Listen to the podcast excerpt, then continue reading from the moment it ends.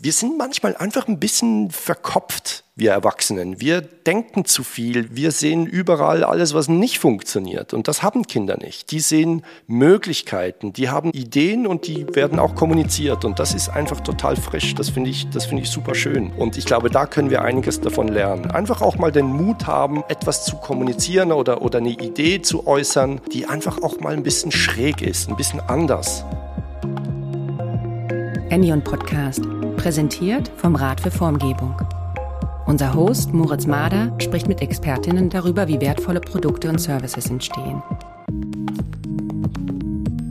Herzlich willkommen zum Endion Podcast, heute mit Florian Baumgartner. Ganz, ganz herzlich willkommen, Flo. Hey Moritz, ich grüße dich. Florian, du bist Innovations- und Design Thinking Experte. Ich stelle dich mal ganz kurz vor. Hast in 2006 dein Produktdesign Studium abgeschlossen und dich seitdem in unterschiedlichen Innovationskontexten bewegt äh, bei Volkswagen, wo wir uns auch kennengelernt haben. Ist schon eine ganze Weile her. Wollen wir ja. niemanden mit langweilen. ähm, bei Vetica, äh, ganz große Schweizer Agentur, die einige vielleicht kennen. Innoveto, den Link haben wir auch unten angehängt. Ähm, schaut da gern mal rein und bist unter anderem beim Mobiliarforum in Thun ja. mit Innovationsworkshops bei Unternehmen und natürlich insbesondere Gründer von Creative Kids, über das wir wir heute sprechen wollen, ein Bildungsstartup. Und unser Thema heute ist, dass Kinder die besseren Designerinnen sind. Und mit äh, der steilen Hypothese würde ich dir doch gleich mal nochmal das herzlich willkommen rübergeben. Ja, vielen Dank für die Einladung, Moritz. Ähm, hat mich super gefreut. Ähm, wir kennen uns jetzt schon wirklich lange. Die ersten Jahre bei Volkswagen, die waren super spannend. Habe ja da noch einen kurzen Abstecher ins Design Center gemacht, bevor ich dann zurückgekehrt bin in die Schweiz und dann bei Vetica äh, als Juniorpartner eingestiegen bin. In der Zeit habe ich mich sehr intensiv mit alternativen Arbeitsformen auseinandergesetzt und bin dann eigentlich über Umwege auf das Thema Design Thinking gestoßen und das war so, bam, Liebe auf den ersten Blick. Hm. Äh, das hat mich total begeistert. Ich habe mich da reingehackt in das Thema und habe dann bereits 2012 eine der ersten Innovationsagenturen hier in der Schweiz mitgegründet, die sich auf dieses Thema spezialisiert hat. Wir durften viele, vor allem größere ähm, Unternehmen begleiten in ihren Innovationsprozessen in, im frühen Bereich, also the fussy front end of innovation haben wir das genannt, also mhm. wo es wirklich darum geht, neue Geschäftsmodelle, neue Produkte und neue Dienstleistungen zu evaluieren, zu explorieren und, und schnell auszuprobieren. Das hat mich total begeistert, bis ich da dann 2019 ähm, so ein so eine kleine so eine kleine Sinnkrise hatte und, und dachte, Mensch, da muss noch was anderes hin. Und ja, seit Anfang 2020 befasse ich mich intensiv mit, mit Kindern und Jugendlichen und wir versuchen mit Creative Kids die Zukunftskompetenzen, die Future Skills schon ab dieser Altersstufe zu, zu fördern das Thema, die Kinder äh, mit den Zukunftsskills aufzurüsten, das steht ja dann so ein bisschen in Kontrast zu unserer eigentlichen Hypothese, dass Kinder schon als die, äh, die besten DesignerInnen da, dahin kommen. Das ist das, was wir dann heute so ein bisschen auflösen wollen. Vielleicht für unsere lieben Zuhörenden als kurze Einordnung. Wir wollen heute sprechen über die Kernkompetenzen von Design, also das, was wir glauben, was notwendig ist, um Innovation und ja, einfach äh, hervorragende Gestaltungsergebnisse zu produzieren, inne zu haben. Ich glaube, das Verb fehlte noch. Ein bisschen langer Satz. Und äh, wir wollen uns über die drei Stufen des Fragenstellens und Feedbackgebens äh, unterhalten als mhm. ersten Punkt.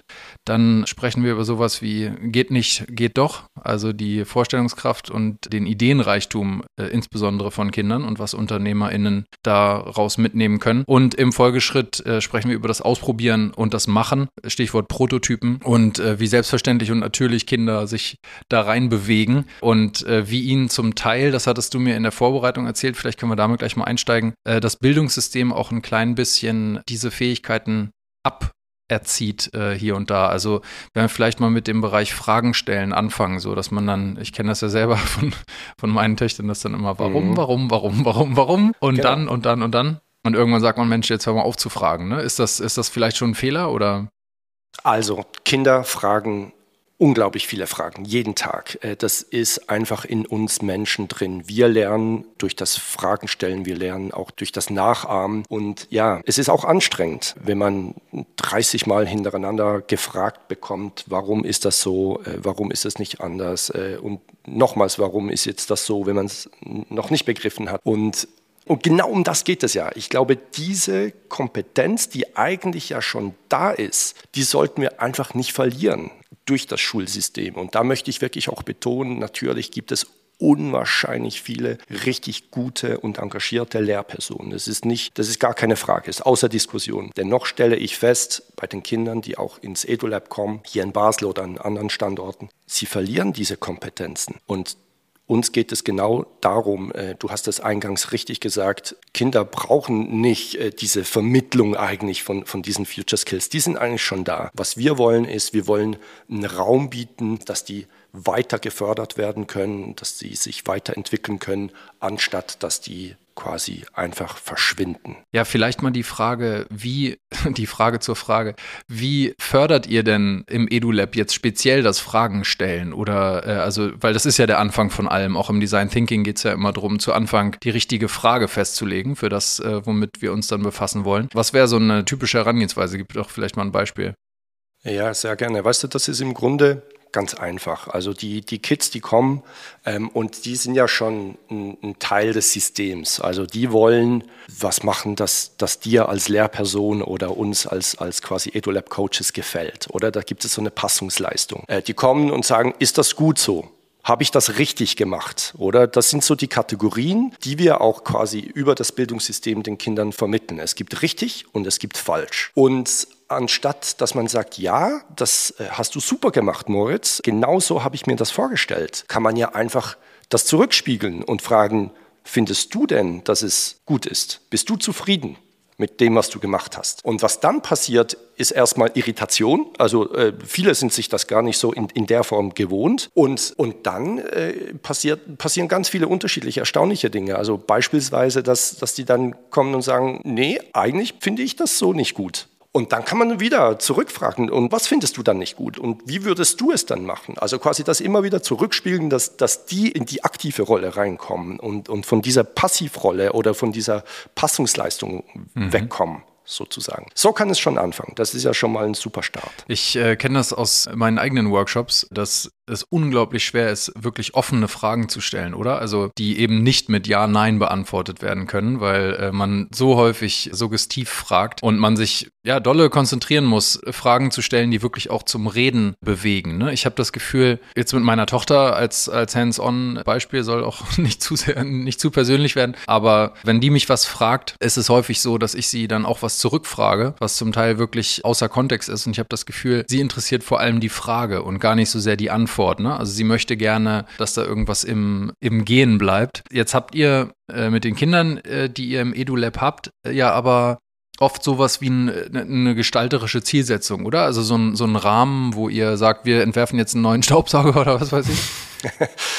Ja, so, so weit geht es nicht. Es ist so, dass es unterschiedliche Formate gibt, äh, die als, als Projektwochen in den EduLab-Standorten gespielt werden. Und, und eines dieser Formate beispielsweise, um das mal so ein bisschen konkret zu machen, nennt sich Future Kids. Und da geht es darum, dass sie Alltagsprobleme aus, aus ihrem Alltag versuchen zu lösen. Und da gehen wir wirklich einmal durch so einen Design Thinking Prozess durch, respektive die EduLab Coaches mit den, mit den Schulklassen. Da wird am Anfang einfach mal geguckt, ja, was gibt es denn überhaupt für Alltagsprobleme? Was stresst euch? Was stört euch? Da musst du dann auch schon in eine aktive Haltung rein, dir überlegen, was finde ich doof? Schule finde ich doof, früh aufstehen finde ich doof, meine, meine Geschwister nerven mich, die Eltern, die nörgeln ständig rum, was auch immer. Also da kommen einfach solche Geschichten zusammen. Aber das ist halt schon mal super nah bei den Kids selber. Dann geht es weiter, dass die dann sehen, hey, Moment, äh, da gibt es ja ein Muster quasi. Also wir zwei oder drei, wir finden alle, die Schule fängt viel zu früh an und das finden wir blöd. So, also das,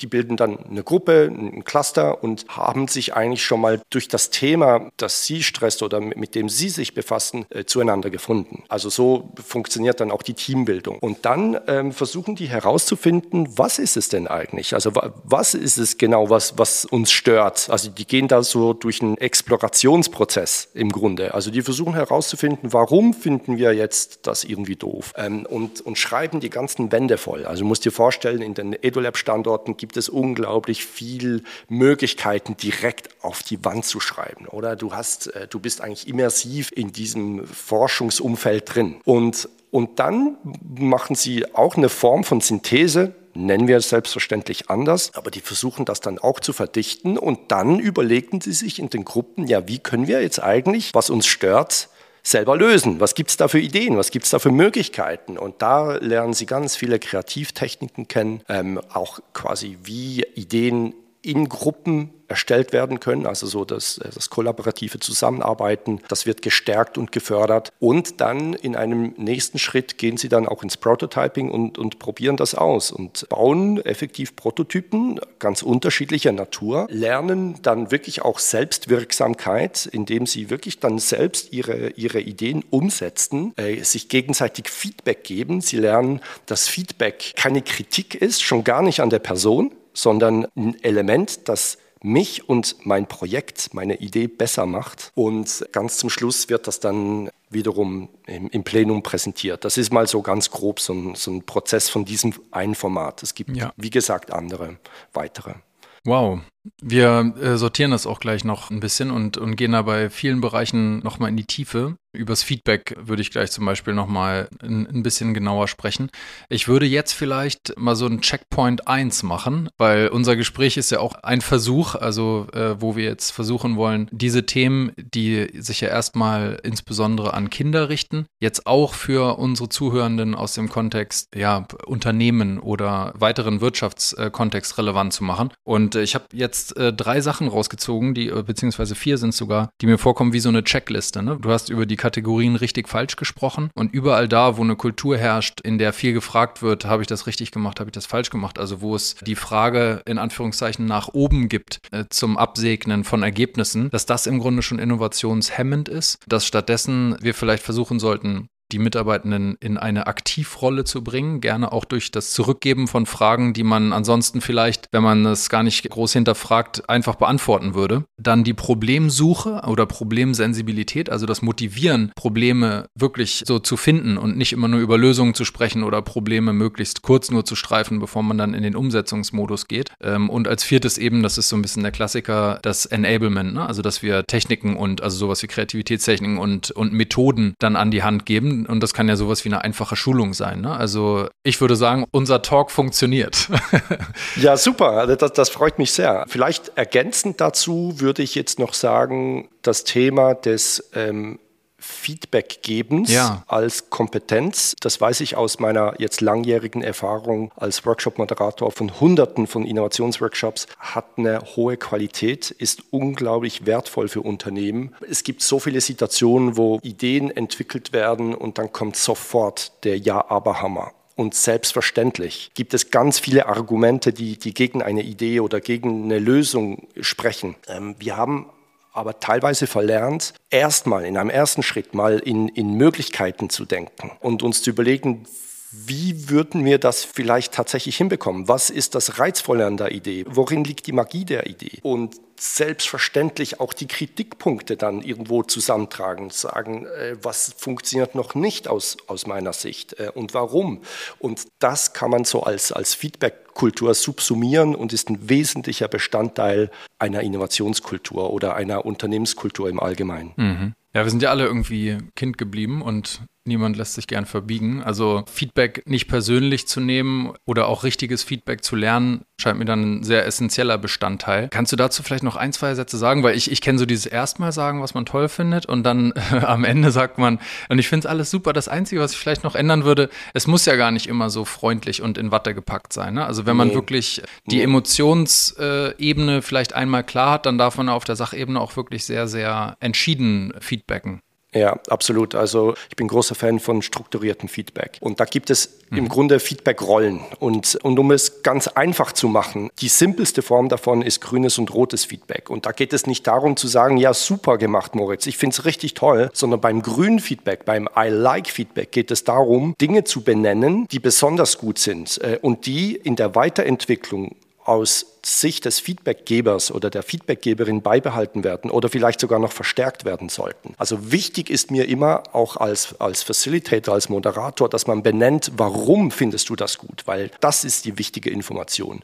Und dann gibt es das I wish Feedback oder das rote Feedback und da äh, benennt man alle Dinge, die, die noch fehlen, die, die man sich wünschen würde, die, die einfach noch nicht stimmig sind. Und auch da ist es viel wichtiger, quasi benennen zu können, warum man das denkt, dass das noch fehlt. Und für die Weiterentwicklung würde ich behaupten, das rote Feedback ist wichtiger ist oder, oder ist wertvoller, aber auch das grüne Feedback ist wichtig. Zu sehen, okay, das Gegenüber hat erkannt, dass dieser Teilaspekt des, der, des Lösungsansatzes gut ist und wertvoll ist und, und, und Wert mitbringt und, und nicht einfach quasi gestrichen werden sollte beispielsweise. Mhm. Also das strukturierte Feedback mit dem I like und I wish Feedback ist eine sehr simple und einfache Form, die viele Unternehmen, äh, die bei, bei uns auch in den Innovationsworkshops waren, übernehmen. Eins zu eins gleich am nächsten Tag. Ist das auch eine Art, wie dann Termine tatsächlich äh, strukturiert sind, dass man sagt, äh, Start, Stop, Continue oder sowas, da gibt es ja, oder I wish, uh, I like, I wonder oder so, gibt es ja dann oft auch so eine Dreiheit, ne? dass man sagt, was, was sollten wir anfangen, was, also ich finde die manchmal so ein bisschen ja, steif, also diese. Da, da ähm, muss man,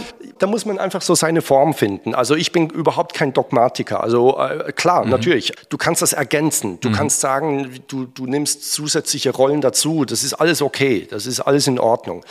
Das Wichtige äh, ist, dass die Person oder das Team, das etwas vorschlägt, das Feedback einfach mal annimmt und dass man gar nicht erst in den Diskussionsmodus reinkommt. Und darin liegt die Qualität. Also wir können ein Projekt besprechen, bekommen hoch, mhm. hoch, also qualitativ hochwertiges Feedback und das alles innerhalb von zehn Minuten. Das funktioniert, wenn man das trainiert hat. Und man muss nicht eine Stunde oder zwei ein Thema besprechen. Und da kommt einfach auch das Effizienzding ins Spiel. Aber man wird einfach viel, viel schneller und effizienter. Und das Outcome ist auch besser letztlich. Ja, durch das Diskutieren von Feedback, da geht sicherlich die meiste Zeit verloren, ne? dass man genau. dann, ja, ja absolut. Also so, die, die so. unstrukturierte Form äh, münden oder enden letztlich meistens in ewig langen Diskussionen. Die dauern eine Stunde, man weiß nach einer Stunde gar nicht mehr mhm. eigentlich, wo man äh, Anfang, äh, am Anfang angefangen hat und das ist, das ist einfach nicht effizient. Und da kann man tatsächlich auch anfangen, solche Elemente in Meetingstrukturen zu integrieren und wird dann mit der Zeit feststellen, das hilft. Das bringt was. Braucht ein bisschen Training.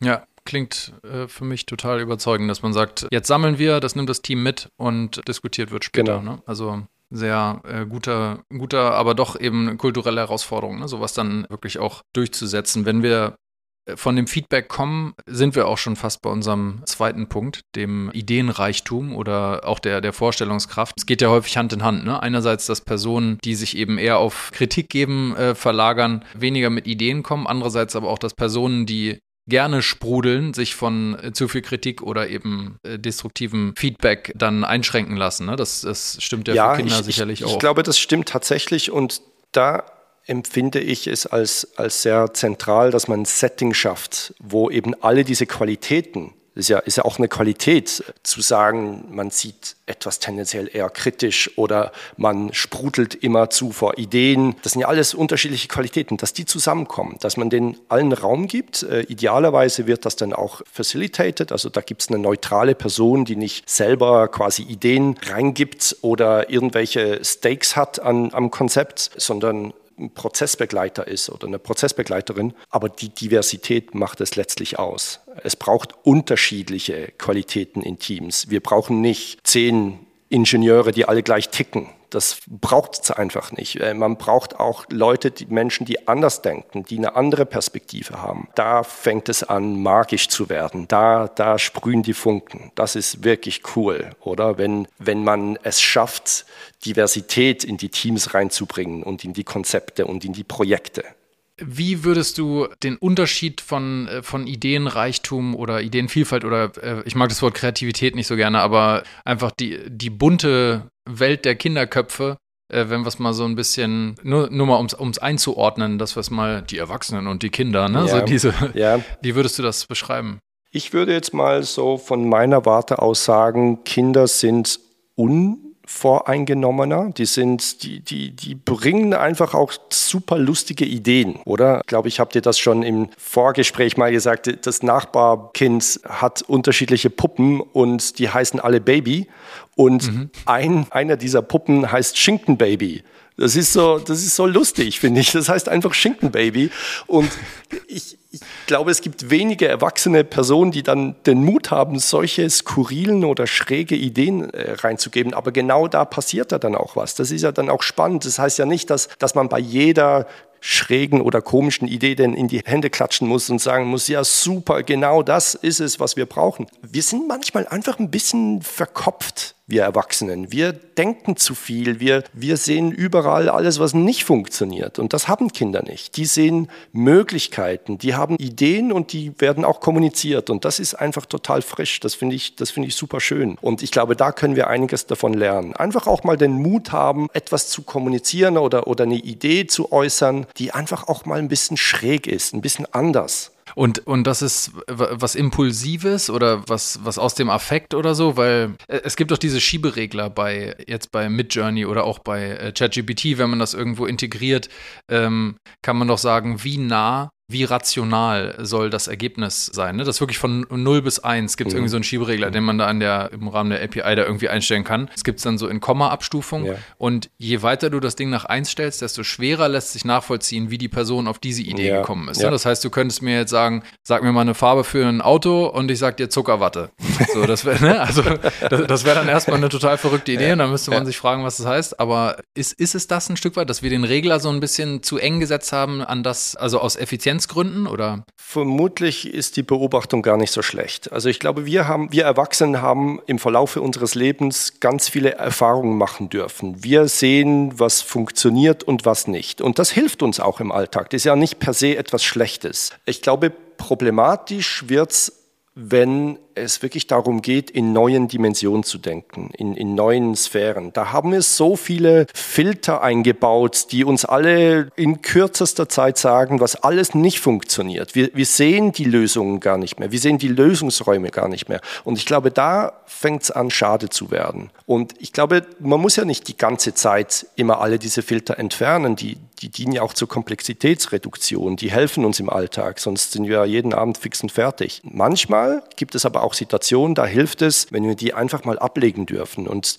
das haben wir ein bisschen verloren. Das, das kommt zu kurz. Das ist meine Beobachtung, mhm. wenn ich mit, mit diesen vielen, vielen, vielen KMUs, die ich begleiten durfte, äh, oder wenn ich die auch größeren Unternehmen oder die Teams aus größeren Unternehmen beobachte, das stelle ich fest, dass das kommt, das ist verloren gegangen. Und, und das kann man aber auch wieder lernen. Das ist nicht einfach weg. Mhm. Das braucht ein bisschen Training auch. Ja, da denken viele dann vielleicht jetzt an das äh, Glas Rotwein oder so, was dann die lähmenden Filter ausstellt. Aber uns geht es ja eher darum, diese, diese Filter vor allem zu erkennen. Ne? Es gibt einen großen Designer, ich will nochmal versuchen, ob ich äh, rausfinden kann, wer das gesagt hat. Der Satz ist nicht von mir, dass Alkohol oder generell auch äh, Drogen im Kreativitätsprozess äh, lediglich die Ideen hervorbringen, die man nüchtern den Anstand gehabt hätte, für sich zu behalten. Das war ja, ja, ja, ja, genau. Also ich, ich, ich kenne das, ich kenne das Zitat auch. Ich weiß ja. auch nicht mehr genau, wer das gesagt wir hat. Wir, wir hatten, raus, wir hatten damals in der, ich habe ja, äh, als ich 15 war, habe ich ja die Kunstgewerbeschule gemacht in mhm. Basel. Äh, damals, das war wirklich so äh, Bauhaussystem noch mit der, mit der Vorlehre, also mit dem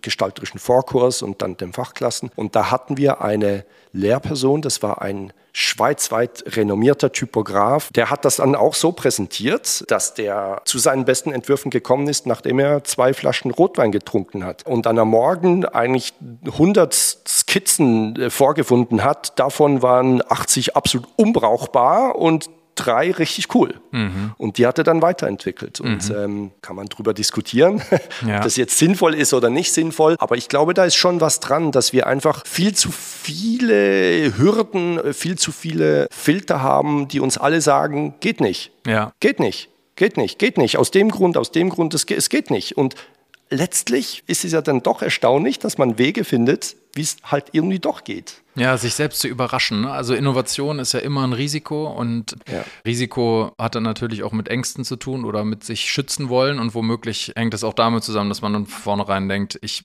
kann jetzt nicht mit so einer crazy Idee kommen, weil wir wollen ja schon irgendwie was, was auch kontrollierbar bleibt und ob jetzt mit Rotwein oder ohne, ist glaube ich einfach die Chance, dass man sich schafft, selbst zu überraschen oder so ein bisschen irgendwas zu kreieren, was einen selbst vielleicht auch dann, dann eine Chance hat zu interessieren, weil es eben nicht aus den gewohnten äh, Wegen herauskommt, sondern irgendwie eine Chance hat, ja, ein neuer Ansatz zu sein, um einen neuen Weg zu gehen. Absolut. Da, da sind wir alle total auf der Suche, ne? Wo kriegt man diesen, mhm. diesen frischen Impuls her? Ne? Die einen denken dann, ja Mensch, jetzt muss ich mir aber hier, äh, wenn ich nicht Rotwein getrunken habe, dann bin ich nicht kreativ oder so. Oder ich muss mal die jungen Leute fragen oder ne, ich äh, muss irgendwie Designblogs durchscrollen. Also woher kommt äh, Inspiration? Das ist jetzt ein, Riesen, ein Riesengebiet, das wir gar nicht im Detail angehen wollen, aber Inspiration Kinderköpfe ne? oder, oder Kinderideen, das aktiviert ihr ja schon, oder? Dass ihr auch so an der Schnittstelle zwischen Kindern, die sich was überlegen und auch Unternehmen, die über was nachdenken, dass ihr das so ein Stück weit zusammenbringt?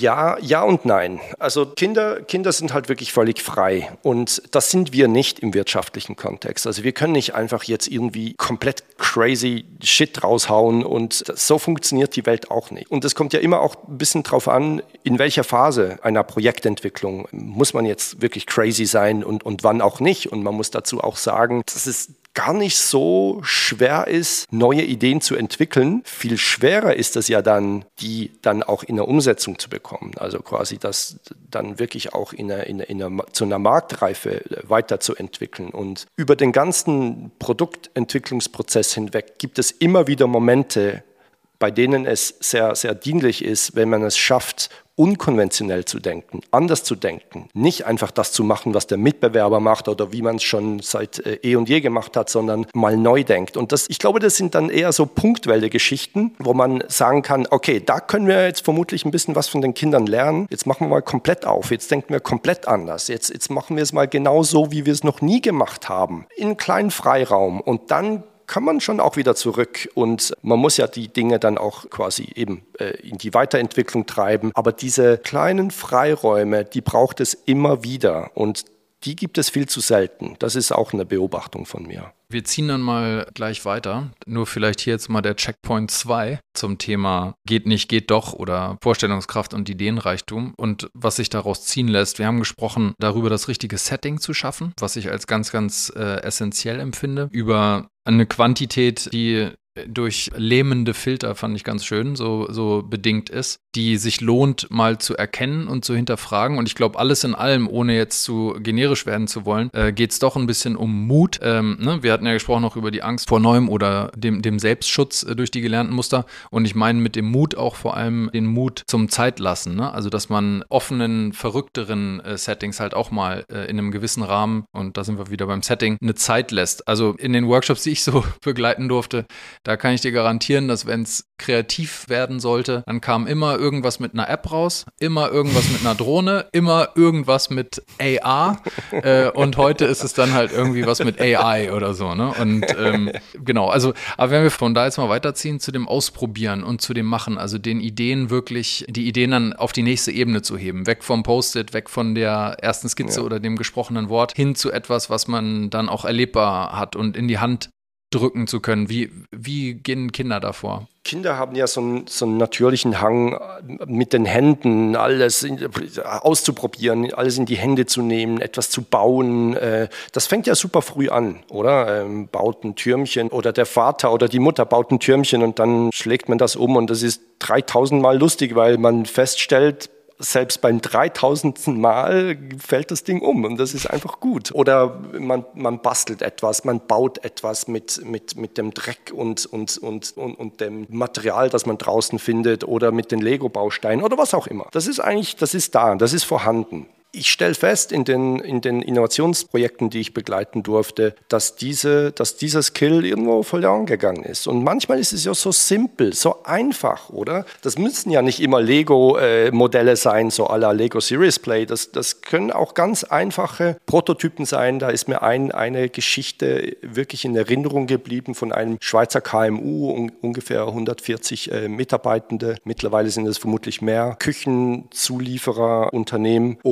Die haben immer Modelle gebaut von Neuentwicklungen in Echtmaterial. So, und das hat dann immer Monate gedauert, bis diese fertig waren und bis die dann entscheiden konnten, ob die das jetzt weiterentwickeln wollen oder nicht. Und die haben durch eine dreitägige Erfahrung, haben die gesehen, dass die mit super simplen Mitteln, mit Styro, mit Karton, mit, mit was auch immer, super schnell eigentlich zum genau gleichen Punkt kommen, wo sie eine Entscheidung treffen können, ob jetzt Konzept A, B oder C weiterentwickelt wird. Und, und, und das ist halt cool, mal wieder ein bisschen mit den Händen zu denken, mal, mal halt Hemd hochkrempeln und mal eine Leimpistole in die Hand nehmen, Cutter und Misten Karton und mal etwas mit den Händen bauen, mit den Händen denken. Und ich denke, auch da können wir ein bisschen was, was wieder lernen von den Kindern, die das einfach machen. Es gibt natürlich jetzt mittlerweile auch wieder viele Teams, die, die so arbeiten, gerade im Innovationskontext. Aber genau dasselbe funktioniert auch in anderen Bereichen. Einfach mal ein Modell bauen von einer, von einer Ist-Situation. Mir ist eine Situation wirklich lebhaft in Erinnerung geblieben. Da ging es äh, bei einer großen Versicherung um Asset Management. Super komplexes Thema. Ich hatte den Eindruck, von all diesen Managern und Managerinnen hat niemand wirklich den Durchblick gehabt über die komplette Komplexität. Ich habe dann vorgeschlagen, dass wir, dass wir eine Aufstellung machen, äh, eine Ist-Situation-Aufstellung, dreidimensional, das Lego und den Bastelmaterialien, die wir da zur Verfügung hatten. Ich wurde dann ein bisschen belächelt von den Herren. Dann gab es zwei Frauen und ein, ein Kollege, ein Mann aus dem Management, die fanden das gut. Die haben während einer Stunde, nicht mal, ich glaube eine halbe Stunde hat das gedauert, haben die einfach mal alle Stakeholder, alle Beziehungen, alle Wertströme mal aufgebaut auf einem Riesentisch. Und diese, dieses Modell, ich sage ungern Prototypen zu solchen Modellen, wurde zum wichtigsten Kommunikationsinstrument für die Weiterentwicklung dieses, dieses Asset Management Produktes. Und da ist es dann auch einer der, der Herren dann entfahren und er hat gesagt, ja, jetzt, jetzt sehe ich's, jetzt sehe ich das ganze Bild endlich mal, jetzt verstehe ich es quasi so. Und auch da wieder, einfach mal etwas zu bauen mit den Händen, mal das aufzustellen, das hilft unserem Hirn, die Komplexität zu verstehen. Und das bringt einen ja auch weiter, ne? weil wenn man das dann einmal da hat, kommen von daher auch ganz andere Ideen. Also muss ich auch gerade wieder an meine äh, alltäglichen Kinderkontakte hier denken, dass häufig äh, ja auf die Frage, oh wow, was, was ist das denn oder so, mhm. äh, wenn man dann was gebastelt ist, was, was gemalt ist, irgendwie was gebautes oder so, dann näher gemeinsam betrachten möchte, dann so Sachen kommen, wo man denkt, okay, das hat sie sich definitiv beim Malen noch nicht überlegt, ne? sondern das, das, das fällt jetzt gerade dann so das, ein. Also es regt ja. auch total an. Ne? Ja, das kann, das kann auch passieren. Serendipity quasi, also quasi Entwicklungen oder, oder, oder Erfindungen oder Ideen, die durch einen Zufall entstanden sind. Absolut, ja, das kann auch passieren. Ich finde, Prototypen bauen, das ist natürlich Vollgas mein Thema. Also ich finde ja allein Zeichnungen sind schon so eine Art Prototyp. Absolut, ja. Gerade sowas Abstraktes wie das Asset Management, was du gerade beschrieben hast, oder das Trockenste ist ein Organigramm, aber wenn man jetzt wirklich mal anfängt, Abläufe. Und da finde ich es interessant, wie du am Anfang beschrieben hast, dass die äh, Kinder, die zu euch kommen, eine problemorientierte Teamsuche dann machen. Ne? Also dass sie sagen, hey, wen stört das noch und wer hat genau. Lust darüber nachzudenken? Wenn man sowas mal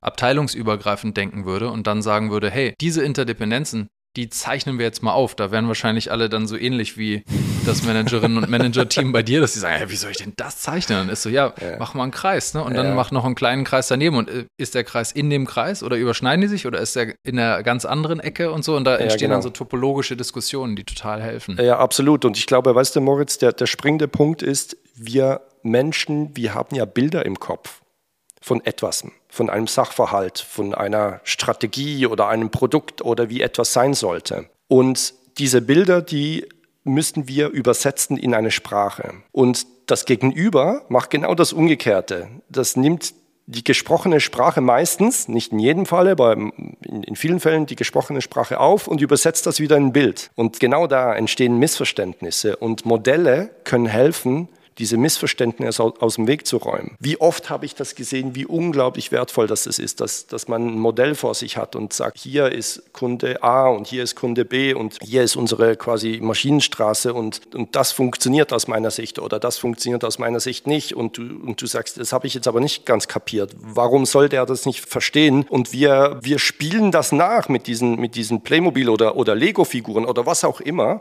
und mhm. wir schaffen es, uns in kurzer Zeit zu verstehen. Das ist die mhm. Qualität auch davon, oder? Ja, und das vorstellbar zu machen, ne? das finde ich genau. so stark. Weil, Erlebbar machen, ja, ähm, genau. Da hat auch die Schweiz tatsächlich einen, einen weiteren Vorsprung gegenüber äh, Deutschland. Äh, da das bin ich jetzt mal, mal gespannt.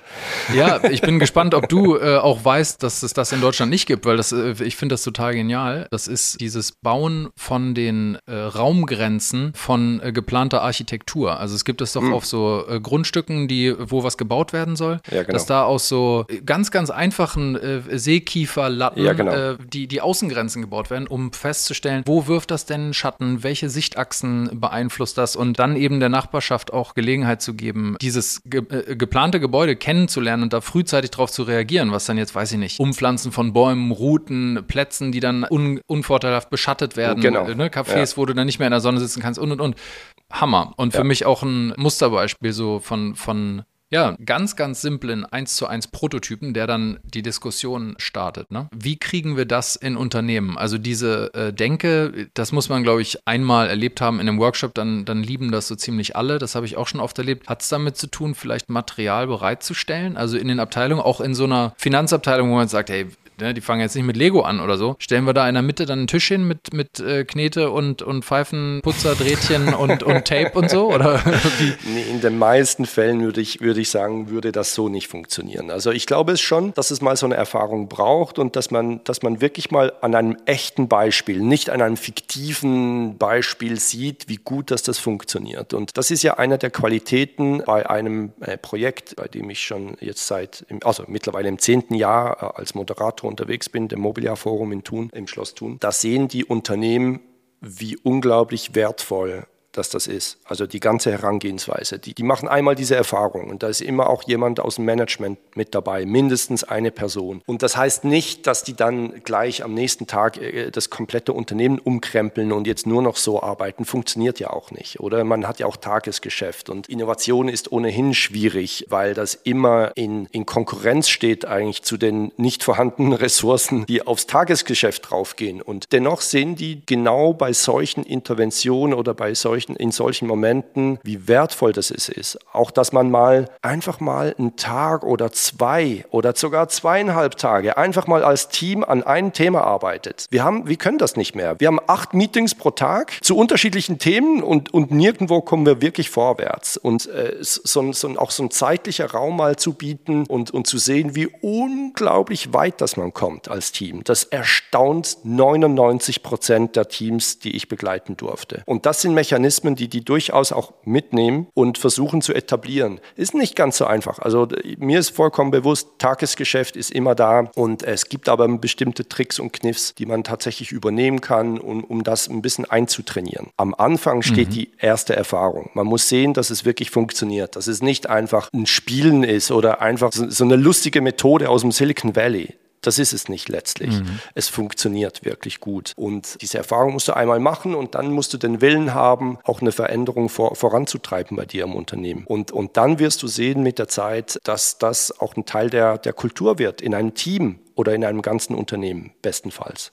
Vielen herzlichen Dank, Flo. Ich will versuchen, das nochmal abschließend vielleicht in, in so drei große, so als, als, als Merksatz zu fassen. Wir haben gesprochen über Fragen stellen, über Ideenreichtum und äh, über das Ausprobieren und Machen, was Kinder, äh, wieder die Trennung, uns Erwachsenen so ein Stück weit voraus haben. Also das, was ich mir rausgezogen habe, was glaube ich sehr, sehr äh, relevant und auch irgendwie, ja, jetzt kommt doch noch ein englisches Wort, actionable ist, also was man dann ziemlich gut vielleicht auch in zu planenden Schritten in die Unternehmenskultur bekommt, ist das sowas wie Workshop Rules, also ähm, wie wir miteinander reden oder mit welchen Methoden wir auch miteinander reden, in dem Arbeitsalltag durchaus Sinn machen, dass wir Termine nicht so dahin plätschern lassen, so, sondern wir reden mal drüber und dann sprechen wir nächste Woche nochmal, mhm. sondern das wirklich zu kanalisieren mit Hilfe von Methoden. Das kann ja sogar Spaß mhm. machen, da so ein bisschen zu experimentieren. Der zweite Punkt ähm, ist das Feedback. Das ist mir ganz, ganz stark in Erinnerung geblieben. Feedback und Prototypisieren gehören noch so ein Stück weit zusammen, mhm. so visualisieren. Ja. Also es ist ja so ein, so ein Kreislauf, dass man Feedback vielleicht dann auch visueller denkt, aber äh, dafür das Setting zu schaffen. Und schlussendlich das dritte, äh, was ich da super gerne mitnehme und wo ich bestimmt noch eine Menge drüber nachdenken werde, ist diese problemorientierte Teamsuche. Mhm. Das finde ich ganz spannend, weil das ja intrinsisch motivierte Personen sind, die sich dann äh, finden. Richtig. Und das kann sicherlich auch über Abteilungen hinweg funktionieren und dafür vielleicht einen Rahmen zu schaffen, wo dann in einem Town Hall oder so Leute einfach die Hand heben dürfen, um in Projektteams zu ja. gehen. Und schlussendlich, äh, das gehört dann noch zu Punkt 3,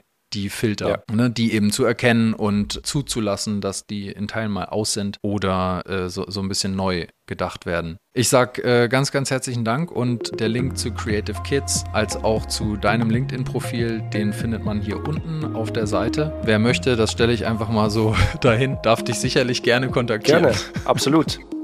Ich bin, ich bin immer interessiert an, an spannenden neuen Kontakten und, und, und Dialogen auch. Fragen sonst auch gerne direkt an den GDC schicken oder die Kommentarfunktion der jeweiligen Kanäle nutzen. Und ja, ich danke dir, lieber Flo, nochmal ganz, ganz herzlich für das Gespräch. Vielen Dank, Moritz.